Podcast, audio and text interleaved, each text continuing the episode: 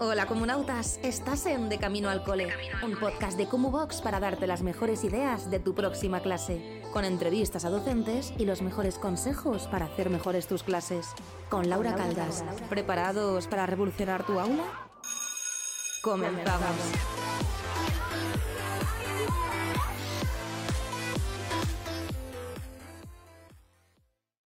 Bienvenidos y bienvenidas un día más al podcast de Kumubox de Camino al Cole. Mi nombre es Laura y soy una de las cofundadoras de Kumu, una plataforma en la que tenéis cursos, formación y todo lo que necesitáis para vuestro día a día. Y en este podcast, los jueves, hacemos entrevistas a diferentes personas del mundo de la educación. Y este año, para esta nueva temporada que ha empezado un poco rara por todo lo que me pasó a principio de año, he dicho voy a traer a gente a la que quiero y que ya he entrevistado. Así que en el día de hoy, ahora sí que sí, ¿quién eres? ¿Qué haces aquí? Hola, muy buenas. Mi nombre es Miguel Ángel Caballero y estoy encantado de repetir en este fabuloso podcast contigo. Bueno, es que hace ya dos o tres años, ¿eh? Dos, por lo menos. Sí, bueno, ya es que hace, hace unos añitos que, que conectamos por primera vez y fíjate dónde estamos ahora. Y vamos a escribir un libro, Miguel y yo, pero la vida nos lo, lo haremos, lo haremos. Eh, me gusta mucho volver a traer a Miguel porque Miguel está muy metido en el mundo de las oposiciones, ahora hemos estado hablando de ello y además creo que su trayectoria es muy interesante porque al final te metes a ser docente y nunca sabes cómo vas a terminar, si vas a ser profe de profes, si vas a estar ayudando a otras personas. Y quería hablar un poco con Miguel de las técnicas de estudio, ¿vale? Porque su especialidad le encanta, es lo que a él le gusta, eh, pero más centrado en el tema de oposiciones. Así que cuéntame, Miguel, ¿por qué técnicas de estudio para ti te gusta tanto? A ver, sinceramente, eh, lo de técnicas de estudio no tenemos ni por qué acotarlo a posiciones, es decir, lo podemos acotar a la vida, ¿vale? En general. ¿Por qué? Pues porque básicamente es algo que no se enseña y como no se enseña, pues mucha gente no lo aprende. Hay poca accesibilidad a información veraz, válida y basada en evidencia sobre cómo aprender un poco mejor. Entonces, yo siempre intento pelear porque en los coles, en los institutos, en la propia facultad y evidentemente de manera obligatoria en la preparación de oposiciones, pues haya un espacio en el que se trabaje, se trate y, se intente ayudar desde, desde, ese aspecto que creo que es súper importante. Sí, y además eh, me gusta lo que has dicho, que nos, nos, enseña a estudiar, ¿no? Y yo al estar en secundaria me pasa mucho que dices, bueno, hay que repasar esto, ¿no? Y tú como estudiante que ya has pasado toda tu vida durante el proceso de educación, pues ya tienes tus técnicas y tus cosas hechas. Pero los chavales, la mayor frase que tengo, sobre todo adolescentes, que es con lo que estoy trabajando yo, es, no sé cómo, ¿por dónde empiezo? Claro, es que desde muy pequeños les decimos, tenéis que estudiar más. Y repasar. Pero nadie, claro, eh, o tenéis que estudiar más cuando no, no pasan una prueba, ¿no? Es que tienes que estudiar más. Realmente le estás diciendo al niño que haga más de algo que no sabe hacer, porque tú no le has enseñado a hacer ese algo, ni nadie incluso a veces en las tutorías a los padres, no, es que tienes que intentar ponerte para que estudie más o estudie mejor. Es que los padres tampoco tienen por qué saber cómo se estudia mejor, ni cómo se estudia a secas. Entonces es fundamental que se trabaje, porque si no estamos obviando algo que realmente pues luego se hace, como tú has dicho, a lo largo de tu carrera como estudiante de manera intuitiva pero es que la intuición... como puedes, ¿no? En plan, supervivencia, más que intuición, supervivencia, ¿eh? Claro, pero es que la intuición no tiene por qué ser el camino más corto. Mm. Tú puedes intuir algo y intuir algo mal durante toda tu vida. Sí, me gusta mucho eso de que los padres tampoco saben, ¿no? Porque muchas veces es que en casa no les apoyan, es que en casa no hacen esto o lo otro. Primero de todo, no sabes el contexto de la familia, porque hay veces pues, que los padres hasta las 8 de la noche no llegan a casa. Entonces la escuela también es ese espacio que yo lo digo muchas veces, es injusto poner toda esta carga al equipo docente, pero es el espacio que cierra la brecha entre muchos problemas de la sociedad, tanto económicos como sociales, y luego que no se les está dando las herramientas. Tú, cómo, si tienes que decirle a un chaval que empieza a estudiar, ¿cómo, planteas tú esas sesiones de técnicas de estudio cuando tienes que hacerlas? Mira, lo primero es que esas sesiones eh, las debes realizar en paralelo con el alumnado y con las familias. Yo, por ejemplo, durante el curso pasado hice reuniones con las familias del alumnado de quinto de mi cole para intentar transmitirles la misma explicación que yo le estaba transmitiendo a los niños y que mm. fuésemos en una línea unificada. De hecho, durante este curso voy a impartir una formación para la Consejería de Educación eh, de España en Marruecos a través del INTEF y va orientada a eh, a las familias. Es decir, una formación para las familias del alumnado que está escolarizado en esos centros educativos que tiene España en Marruecos para trabajar técnicas de estudio. Entonces, en esas sesiones yo básicamente me paro a hablar de algo que normalmente no se habla. En lugar de estar hablando de conocimiento del medio, de lengua, de matemáticas, les digo, oye, hoy os voy a contar cómo nuestro cerebro aprende mejor, qué cositas podemos hacer nosotros para que el tiempo que dediquemos a estudiar sea más productivo, tengáis que dedicar menos tiempo. Siempre a los niños hay que intentar explicarles que es algo positivo para ellos. Y para que ellos lo vean como algo positivo, tienes que decirles que van a tener que estudiar menos tiempo, que el tiempo que estudien les va a hacer sacar mejor nota. Entonces ellos ven ahí cierto, cierto filón, la utilidad, interés. Claro, esa utilidad es fundamental para despertar un poco la motivación de decir, bueno, te voy, te voy a atender hoy. Luego, evidentemente, luego siempre hay que intentar plantearlo de manera lúdica y yo sinceramente lo que hago es explicarlo como un concepto más. Eh, lo presento de manera teórica, hacemos la práctica, lo hago con ellos, se los demuestro, a veces incluso les voy metiendo reglas mnemotécnicas que aunque no sea la técnica de estudio más eficiente, pero ellos le ven muy rápido la punta a una regla mnemotécnica. Por ejemplo, recuerdo un ejemplo, que además lo tengo grabado yo, en conocimiento del medio había que aprenderse los tipos de, relaciones que había entre los diferentes animales de un ecosistema. Sí. Y yo les dije que esas relaciones eran un futbolista africano que se llamaba Mutukompe Comenpara, con el número 9 en la camiseta, con 51 goles en la Liga Africana, y que había sido el delantero Pichichi del Chelsea durante esta temporada. Y yo, ¿cómo se llama? Que no y yo, Mutucompe y el apellido Comenpara. ¿Y cuántos goles ha metido? 51. Ellos ya se imaginaban a Mutucompe Comenpara. Mutucompe Comenpara era mutualismo, ¿vale? Competencia, ah. parasitismo, ¿vale? Y comensalismo. Eso porque me lo estás diciendo, ¿eh? Porque no habría hecho el link, ¿eh? Claro, es que eran cuatro palabras muy complejas, ¿vale? Competencia, bueno, vale, pero luego comensalismo, mutualismo, parasitismo, son relaciones, palabras un poco abstractas, aunque luego entendían esa relación, pero la palabra era rara. Entonces, les metíamos esa regla mnemotécnica y ya de pronto todos se sabían los cuatro tipos. Y luego, viendo la palabra, todos eran capaces de explicarla. Entonces ellos decían, oye, esto que me está contando eh, este maestro es interesante, porque yo esto si no, no me lo podía haber aprendido. Entonces hay que ir entrándoles por ahí. Es verdad, me ha gustado esa, ¿eh? A lo mejor podría sacar un libro de, todos los A lo mejor ese debería ser el siguiente libro. Es que antes de empezar a grabar hablamos mucho, llevamos una hora hablando, ¿vale?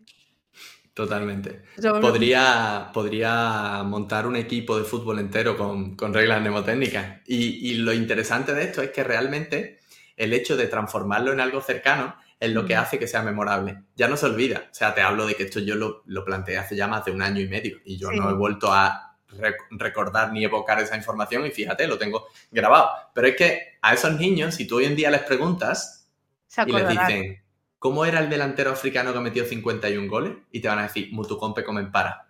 Y te van a decir las cuatro palabras y se acuerdan. Me ha gustado, me ha encantado, ¿eh? Fíjate, me ha gustado. Ahora te, me planteo cosas que yo hacía de estudiante y creo que para mí había algunas cosas que ahora no me voy a acordar y voy a quedar fatal cuando me aprendía la tabla periódica.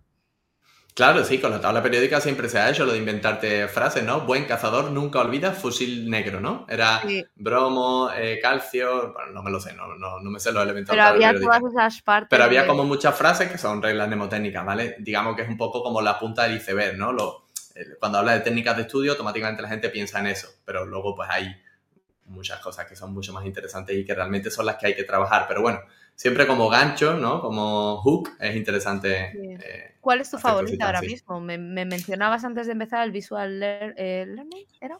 El Visual Thinking, o sea, el, dibujar eh, lo que queremos aprender es una técnica maravillosa, fundamental, que además estimula la creatividad, que a los niños les suele resultar interesante y que, y que tiene un potencial enorme. Hay un libro que se llama Aprendizaje, Aprendizaje Visible de John Hattie, que es un psicólogo cognitivo que estuvo estudiando mucho lo que es la codificación dual, la forma en la que codificamos la información cuando se nos presenta paralelamente a través de dos vías, en formato texto y en formato imagen.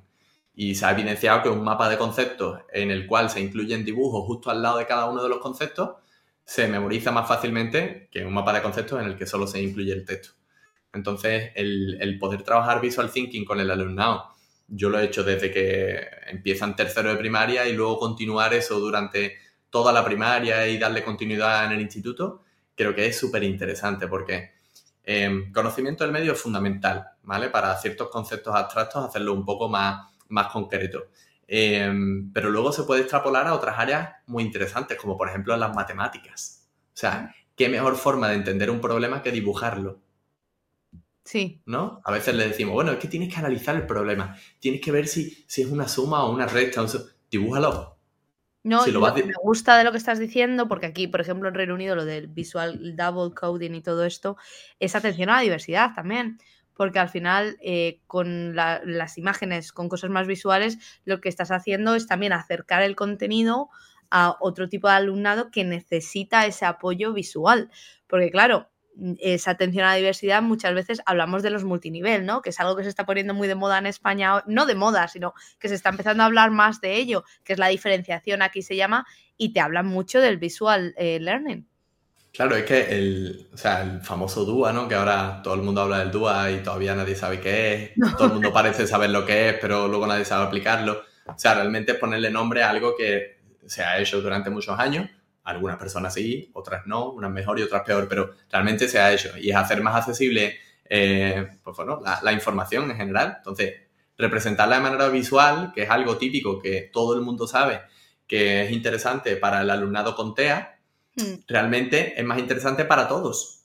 Sí, eso es algo que... Si no fuese más interesante para todos, las señales de tráfico no serían símbolos Pondría, pare usted aquí. Por favor. Prohibido circular en esta dirección, ¿no? Te ponen un disco rojo con un cuadrado blanco y todo el mundo interpreta esa información decenas y decenas de veces más rápido que si hubiese un texto. Y por todo el mundo. Que también es otra cosa muy importante, pero es lo que has dicho. Me ha encantado eso que es para todos, porque muchas veces eh, a mí me pasa, ¿no? Tengo mucho alumnado inmigrante en mi centro, entonces todo el tema del visual learning, del double coding, todo esto es algo que nos obligan. Y es ahí la atención a la diversidad y luego todo el tema, pues, eh, necesidades especiales, alumnado extranjero. Y es lo que dicen muchas veces los formadores, y dice, es que no solo para ellos, es que es para todo el mundo. Un planificador visual que se ubique al lado de la pizarra y en el que con pictogramas se representen diferentes tipos de actividades. Actividades cooperativas, actividades en pareja, actividades de escritura, de producción, de recepción, lo que sea, me da igual.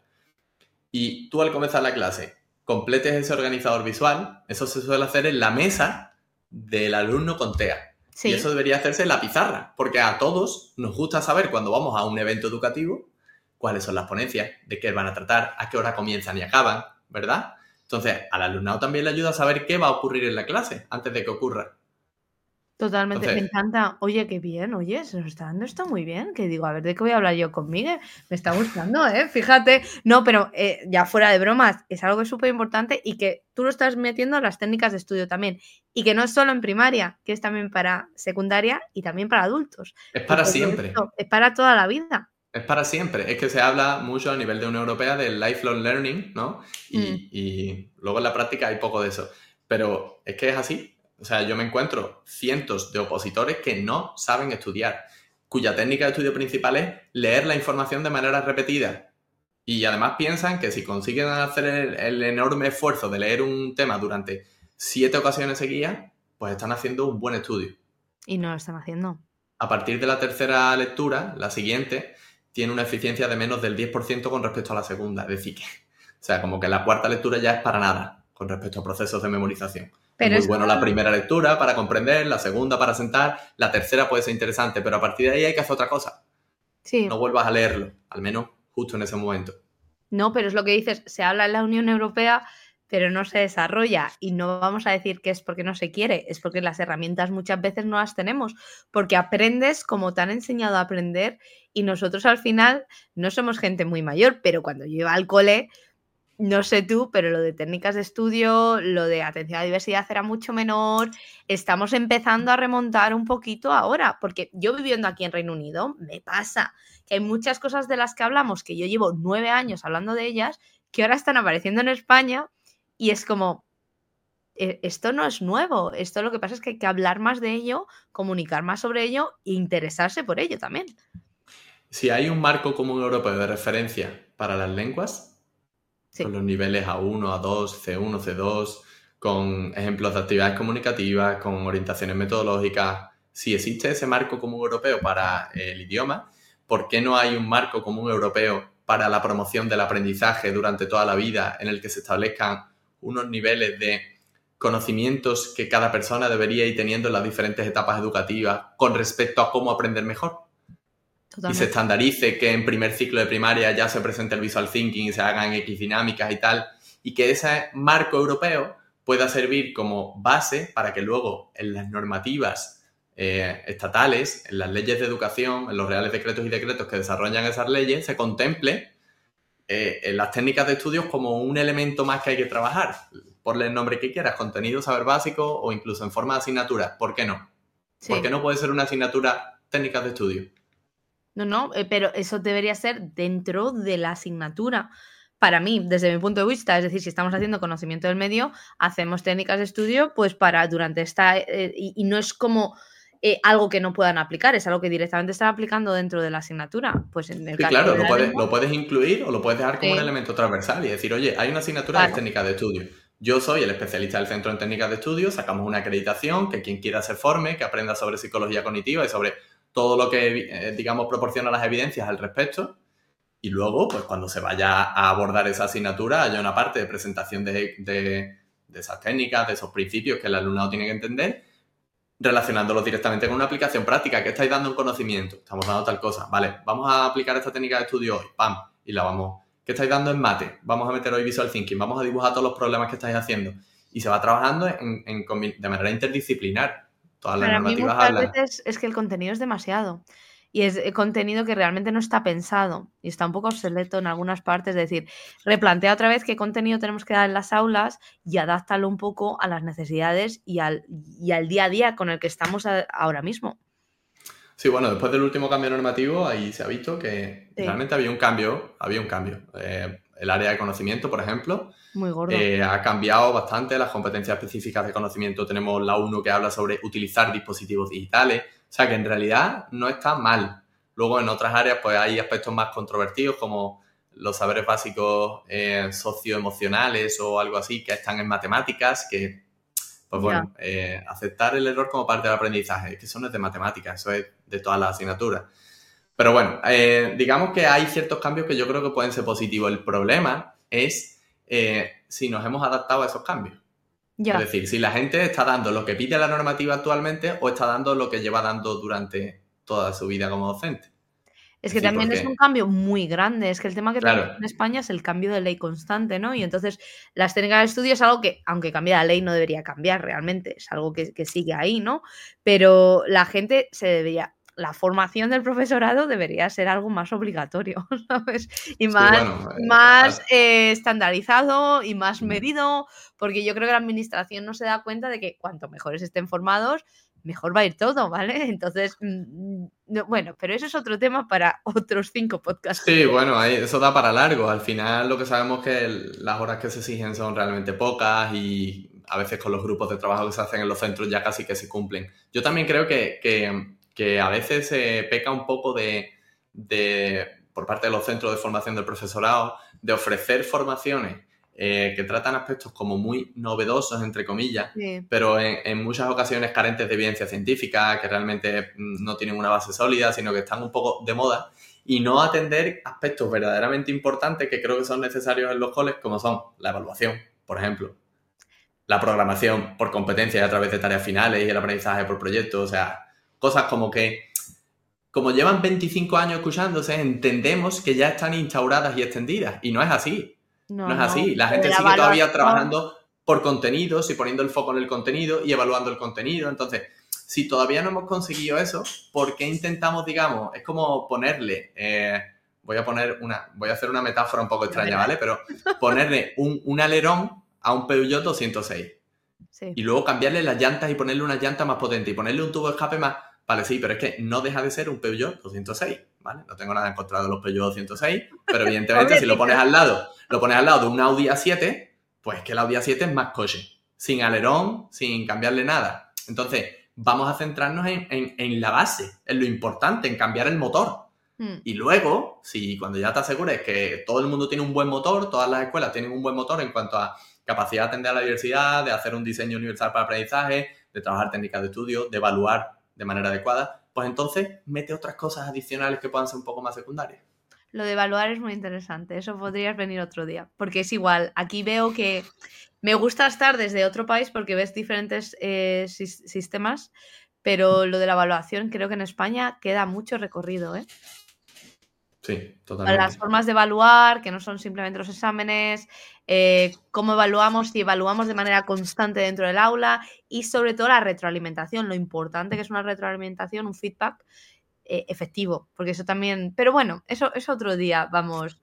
La evaluación formativa, creo que, bueno, hay un libro fantástico de, Juan Fernández que si algún día escuchas esto le mando un saludo y Mariana Morales, lo que pasa que a ella no, no la conozco personalmente, pero el libro se llama La evaluación formativa y ahí pues se proporcionan evidencias de sobra que demuestran que realmente la única evaluación que tiene utilidad para el aprendizaje es la formativa y normalmente el feedback juega un papel fundamental en ese proceso. Si no hay feedback, no hay aprendizaje. Si le damos solo un número, no hay aprendizaje.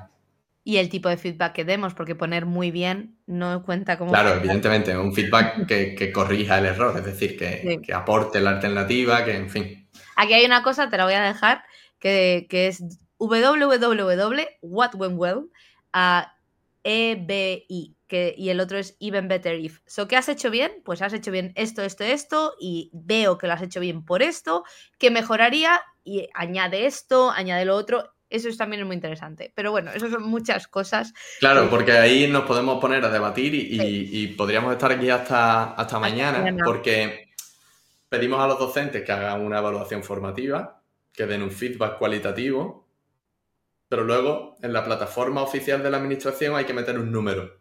Ya. Entonces, o sea, si quieres cambiar algo, tienes que cambiarlo desde todos los prismas de ese algo y desde todos los puntos de vista. Entonces, si el sistema pidiese un informe cualitativo en el que mencione cuatro puntos fuertes y cuatro aspectos a mejorar de cada alumno, pues ya no estaríamos quizás tan centrados en el número. Pero como te pide un número, ¿en qué me centro? En lo que me van a pedir, porque tengo que dar respuesta luego a ese número. Claro. En fin, esto da, para, da, para, da para largo. Ya vamos a, te voy a dejar ya en paz, que el pobre Miguel tiene muchas cosas que hacer esta tarde, pero eh, Miguel trabaja en una academia que hacen formaciones, eh, oposiciones PG, y tú tienes muchos opositores ahora mismo. ¿Cuánta gente tenéis? Pues hay muchísimas especialidades y yo personalmente en inglés, pues tenemos mucha, mucha gente. O sea, tenemos, eh, no es una academia en la que haya eh, digamos, 20 personas, 30, sino que estamos hablando de una academia ya de un volumen grande porque tenemos más de 5 especialidades. Y, y, bueno, con respecto a lo que estábamos hablando, mm. que, que, ha surgido antes de la grabación del vídeo, lo que tú te das cuenta cuando empiezas a abordar esas técnicas de estudio es que en cientos de personas realmente pues la mayoría no tienen esa información, ¿no? Que era un poco el la temática que, no, que nos preocupaba cuando decidimos hacer la temática del podcast. Entonces, si tú dices, bueno, si personas con 25, 22, 30, 35 años no tienen ni idea de cómo estudiar de manera efectiva, ¿qué está fallando? Pues todo, ¿no? O sea, pues está fallando todo desde el principio. Son gente que lo van a educar.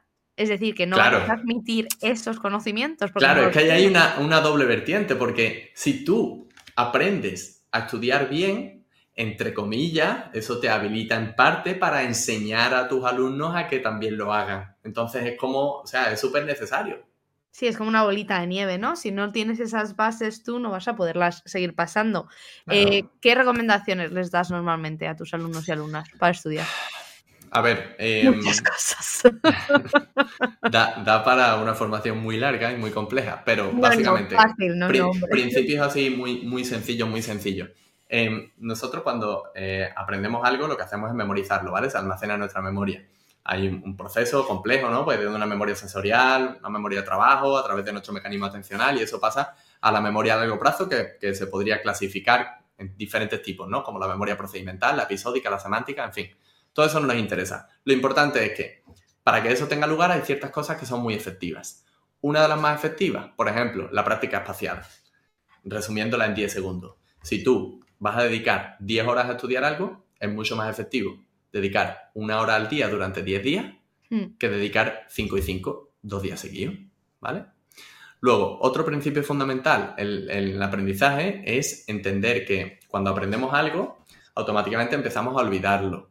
Lo que se conoce como la curva del olvido, que la estudió un psicólogo alemán. Hablé de eso en una formación hace poco, además. Entonces, eh, Este alemán hace muchos años dijo, oye, voy a intentar calcular cuánto tarda en olvidarse algo, ¿no? Y hizo unas estimaciones. Y luego, pues cuando se han intentado replicar más o menos situaciones parecidas a las que él estudió, se ha visto que eran bastante acertadas, ¿vale? Lo, que, lo que se veía es que tú aprendes algo y comienzas a olvidarlo.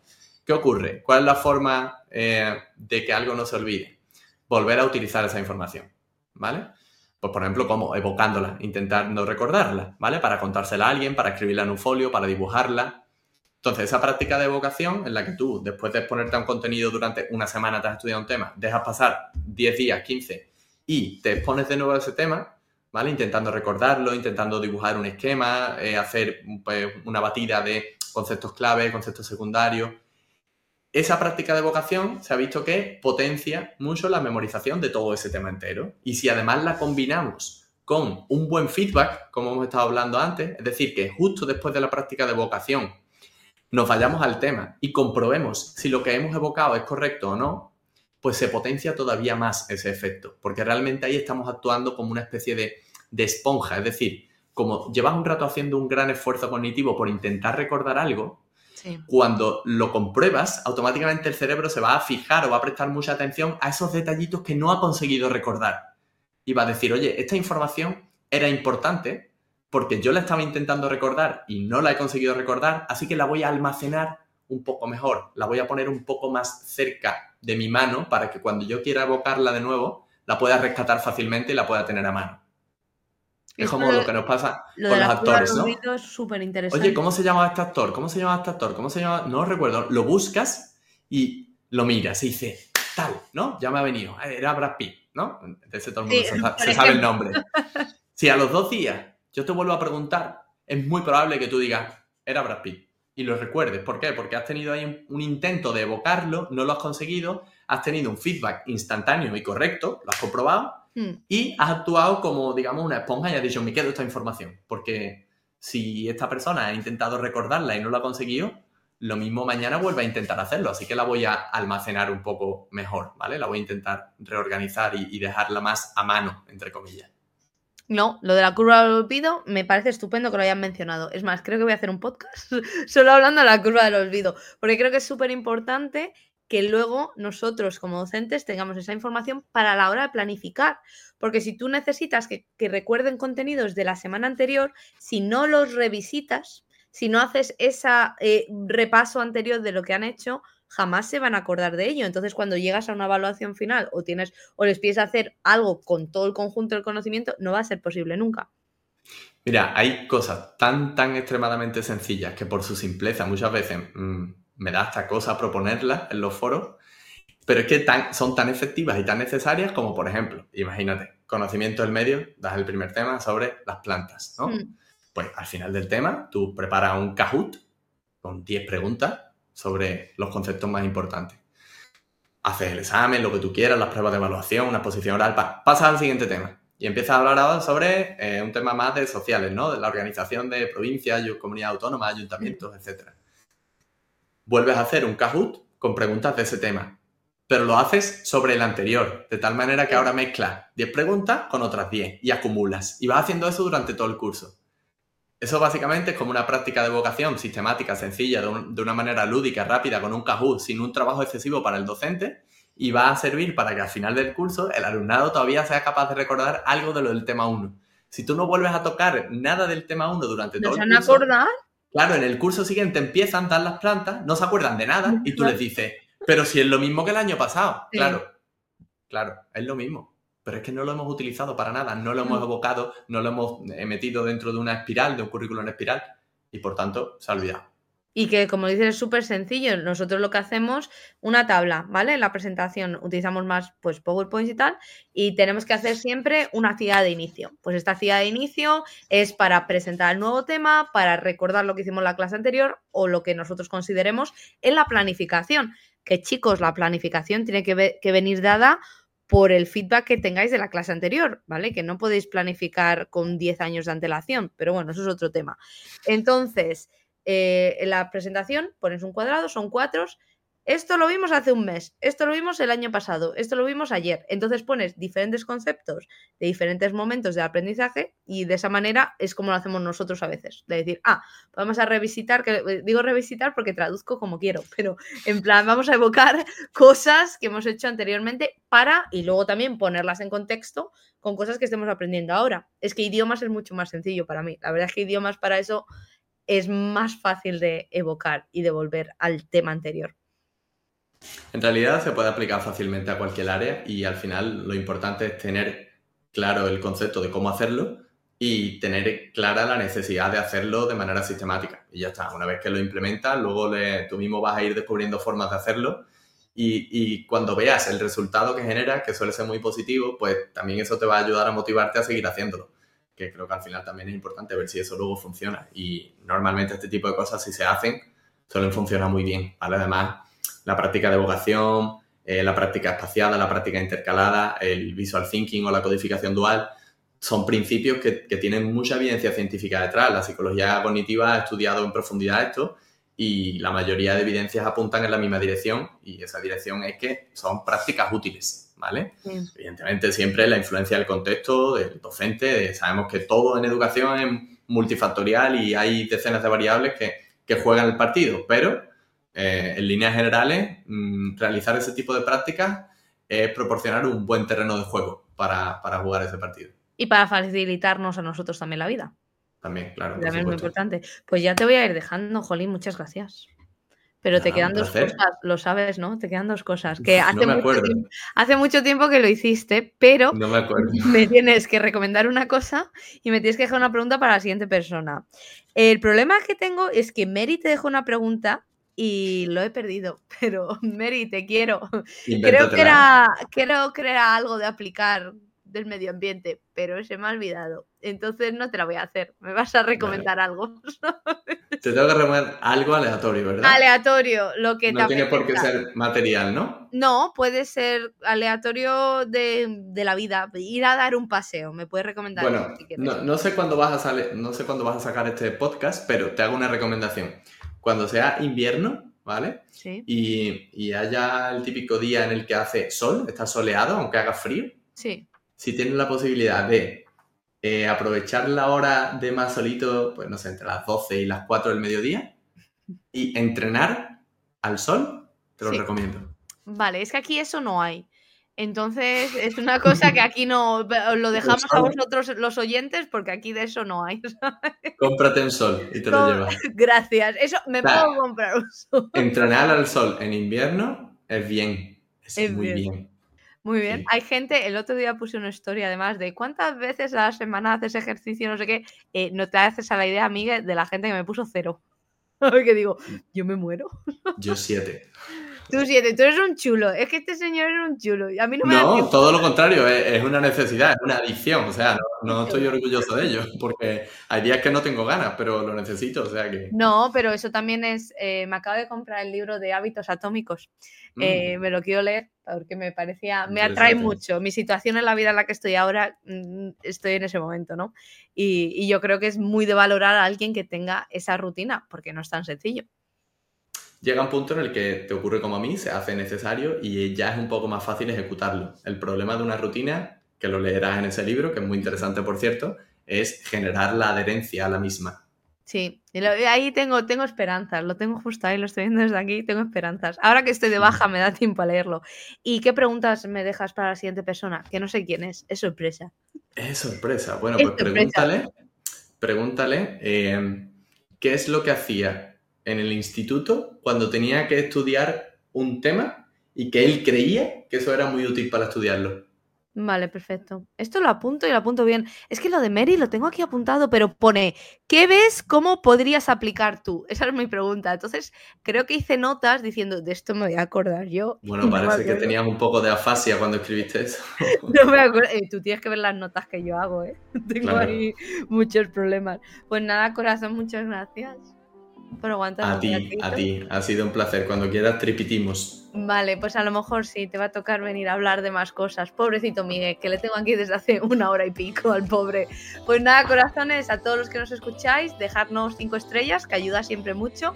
Podéis ir a ver a Miguel, os vamos a dejar por la descripción todas sus redes sociales por si queréis ir a preguntarle cositas, aunque no está muy activo últimamente, que tiene mucho trabajo en casa ya el pobre. Y nada, recordar que este es un podcast gracias a Cubox, plataforma en la que tenéis formación, recursos, cursos, un montón de cosas y que nos vemos el lunes con otro podcast. Adiós, Miguel. Chao, chao, gracias. Chao.